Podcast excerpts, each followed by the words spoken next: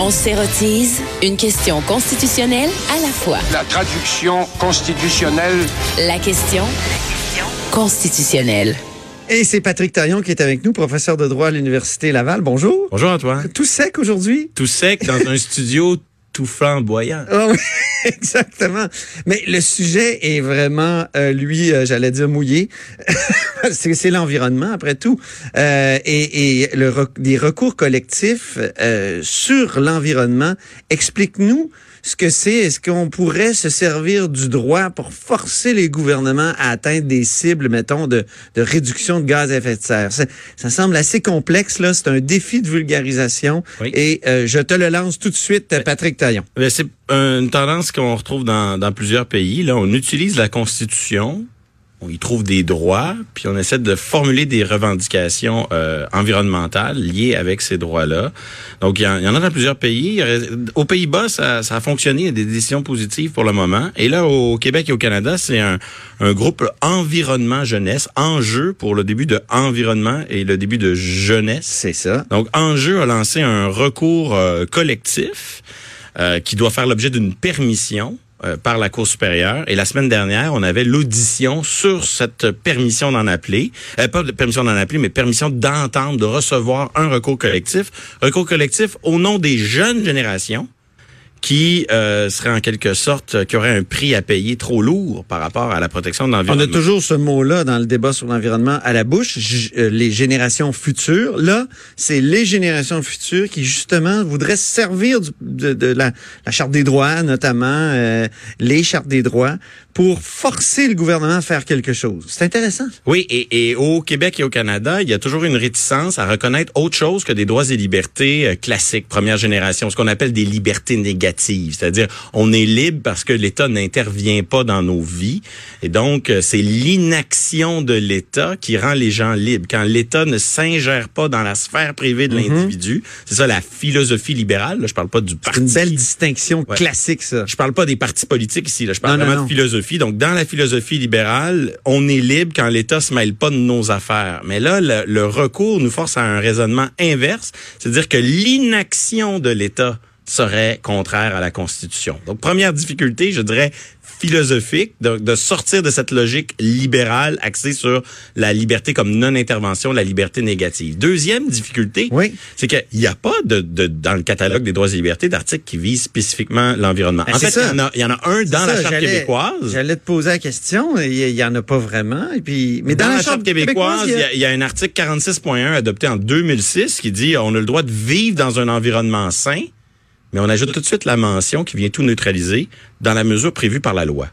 Donc, autrement dit, vous avez le droit de vivre dans un environnement sain autant que ce que prévoit le législateur. Donc, c'est pas possible de contester les lois dans ces circonstances-là. Donc, Ouais. le cœur du recours là, des, des, des- du recours collectif qui est déposé, c'est d'utiliser euh, deux articles de la Charte canadienne. Donc, le premier, c'est l'idée du droit à la vie puis du droit à la sécurité. Donc, l'inaction Là, c'est gouvernementale. fort, ça. C'est fort, le droit à la vie, là, parce que ça a servi dans les causes sur la prostitution. L'avortement, l'aide La- médicale à mourir. L'aide euh, médicale à mourir. Donc, euh, ça a l'air d'une déclaration assez générale. là. Chacun a droit à la vie, la liberté et la sécurité de sa personne.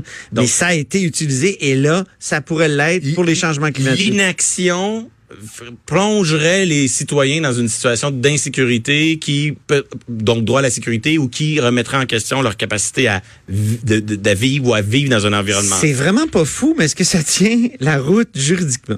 Ah ben ça, on- seul le temps va nous le dire. Oui. Mais, mais je pense que le, le- le problème, c'est de donner un sens à ces droits-là qui est un sens plus collectif, moins axé sur la non-intervention de l'État. Deuxième droit important qui est mobilisé, c'est le droit à l'égalité. Donc là, ici, euh, moi, je trouve, je trouve cet argument-là moins intéressant que le premier.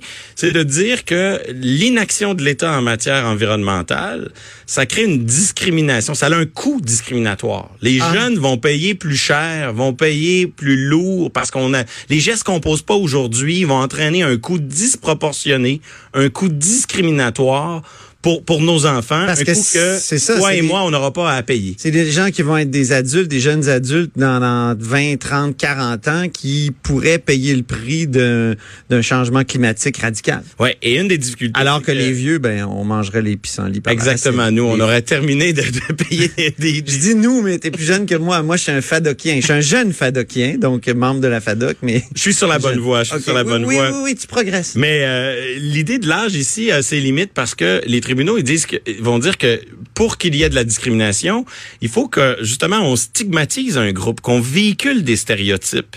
Puis l'un des problèmes ici, c'est que les jeunes ne sont pas dans une situation où ils sont victimes de stéréotypes, qui sont déconsidérés, Ouais. qui sont considérés comme étant moins dignes, comme le seraient par exemple les minorités sexuelles, euh, les, les transgenres, les homosexuels, les femmes. Donc ça, c'est des catégories qui historiquement sont victimes de discrimination. Ici, ça va être plus difficile à démontrer. Je sais pas Est-ce qu'on pourrait, est-ce mais- que la Cour pourrait ouvrir une nouvelle voie d'interprétation en disant qu'effectivement, les, les, les jeunes d'aujourd'hui étant les vieux de demain, euh, il pourrait y avoir quelque chose comme une, une inégalité?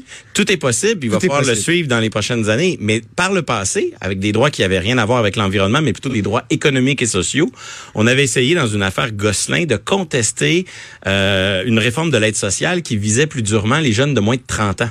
Ah c'est oui. ça qui avait qui avait euh, qui avait été le problème. On avait une distinction, elle était fondée sur l'âge, mais on a dit les jeunes de moins de 30 ans ne sont pas une catégorie euh, déconsidérée, victime de stéréotypes.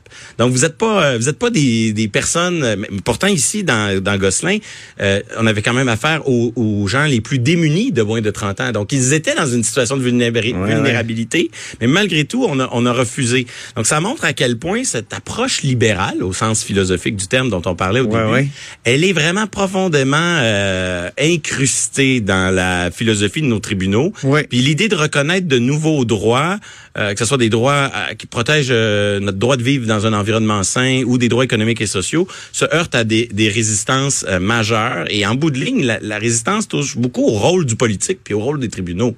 Ouais. Donc, c'est trop politique, là. Ben, c'est la peur de certains. que- Pour les, les tribunaux, je veux dire, Oui. ça, ça va être, ça va être t- très politique. Il faudrait quasiment qu'ils gouvernent. Tout le monde- prendre une décision comme celle-là. Tout le monde va convenir que le, le forum judiciaire, c'est pas celui qui est bien placé pour élaborer lui-même un plan de lutte contre les changements climatiques. Ouais. Mais la question de savoir, c'est est-ce que le pouvoir judiciaire peut poser un regard sur le, le plan qui a été adopté et dire est-ce que ce plan a un minimum de rationalité, a un minimum de proportionnalité? Est-ce que ce plan est manifestement déraisonnable? Et ça, c'est, c'est, on a souvent les doubles standards, c'est-à-dire que les, les tribunaux vont, vont dire, nous, on peut s'occuper des, des libertés classiques, là, les libertés négatives. Ça, c'est notre travail. On dit, euh, l'État devrait pas agir. On lui dit de s'abstenir. Mais quand vient le temps d'exiger de l'État de faire quelque chose, là, ça, c'est pas notre rôle parce que, justement, c'est beaucoup trop compliqué. Pourquoi, pourquoi, mais- qu'est-ce que ça veut dire exactement? Parce que c'est pas à c'est pas au, au judiciaire d'établir un budget, c'est pas au judiciaire d'établir des, des arbitrages entre euh, des intérêts Ils sont économiques. tellement intervenus, le judiciaire. Je veux dire, les gens du judiciaire depuis, euh, Et- depuis la, la, la charte que, en tout cas, plus Et- rien ne nous surprendrait. Et moi, je suis le premier à dire que le pouvoir judiciaire doit, doit faire preuve d'une certaine retenue, mais euh, il faut pas non plus parler des deux côtés de la bouche en même temps, parce que quand on regarde ce que les juges font vraiment avec les droits de première génération, là, les libertés négatives, Ouais, ouais. on parlait tantôt, ben, ils les définissent pas non plus. Non. Ils font juste établir une évaluation type processuel. Est-ce que l'État a restreint de façon raisonnable la liberté d'expression? Est-ce qu'il y a un lien rationnel? Donc, on est plutôt dans, dans un travail, non pas de définition des droits, mais un travail de, de, de, de contrôle de la manière dont l'État se comporte. Et donc, si on fait le saut vers des droits euh, liés à la protection de l'environnement ou des droits économiques et sociaux, ben on tombe vite dans la caricature de dire ah c'est pas à- c'est pas au juge de fixer les programmes sociaux, puis c'est pas au juge de fixer le contenu des, des programmes de environnementaux, j'en conviens, mais entre fixer le contenu, fixer les cibles de, de gaz à effet de serre puis d'établir les moyens puis rien faire, il y a peut-être un rôle pour les tribunaux juste de vérifier si entre ce que le gouvernement annonce puis ce qu'il fait, il y a un lien rationnel, il y a un minimum euh, de, de rigueur. Donc, euh, entre le tout ou rien, il y a peut-être des voies intermédiaires. Entre zéro et l'infini. Peut-être. Il y a peut-être euh, quelque chose comme euh, une intervention, ben, on se surprendra pas parce que les juges, depuis 30 ans, n'ont pas hésité du tout. En même temps, tu dis que ça pose problème, ça. Tu es critique, toi, de l'intervention trop grande des tribunaux. C'est important que le politique reste dans son rôle, que le judiciaire reste dans le sien. Euh, les droits, ça formule des revendications en termes absolus. Mais à terme, est-ce que le pouvoir judiciaire va pouvoir se contenter éternellement d'être dans une limite de liberté négative, de peut-être même surprotection de l'individu, puis de limitation du rôle de l'État, sans jamais rien avoir à dire sur des questions euh, de redistribution de la richesse ou de protection de l'environnement, alors que ces enjeux-là deviennent de plus importants, de plus en plus importants dans notre société.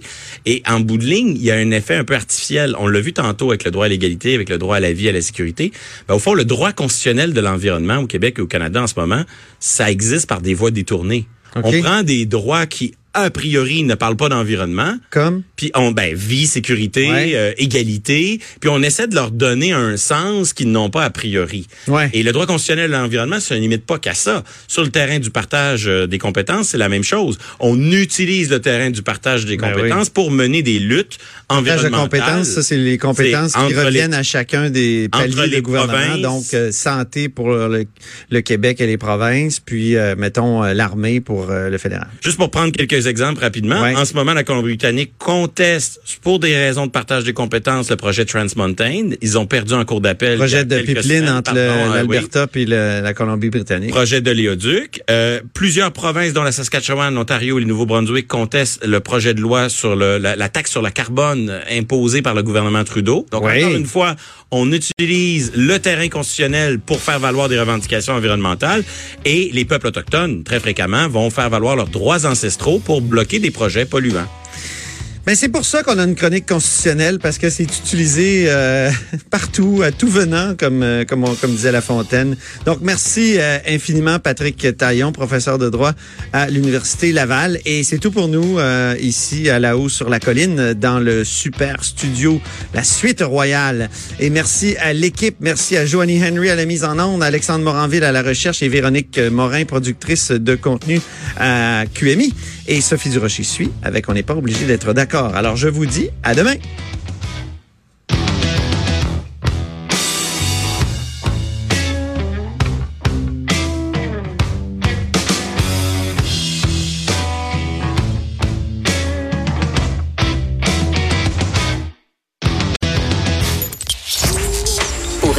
Cette émission, rendez-vous sur cube.radio ou téléchargez notre application sur le Apple Store ou Google Play.